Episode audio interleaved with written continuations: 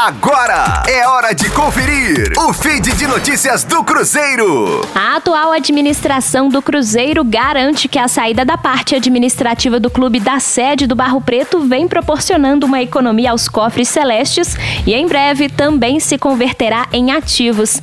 Em uma entrevista, Edson Potti, vice-presidente administrativo e superintendente de marketing do Cruzeiro, apontou que o clube vem finalizando detalhes para poder alugar as salas disponíveis no edifício com uma área total de 4,3 mil metros quadrados e dividido em oito andares. O aluguel estimado pode girar em torno de 130 mil a 180 mil reais por mês, com contratos chegando à casa dos milhões, caso sejam estabelecidos por longos períodos.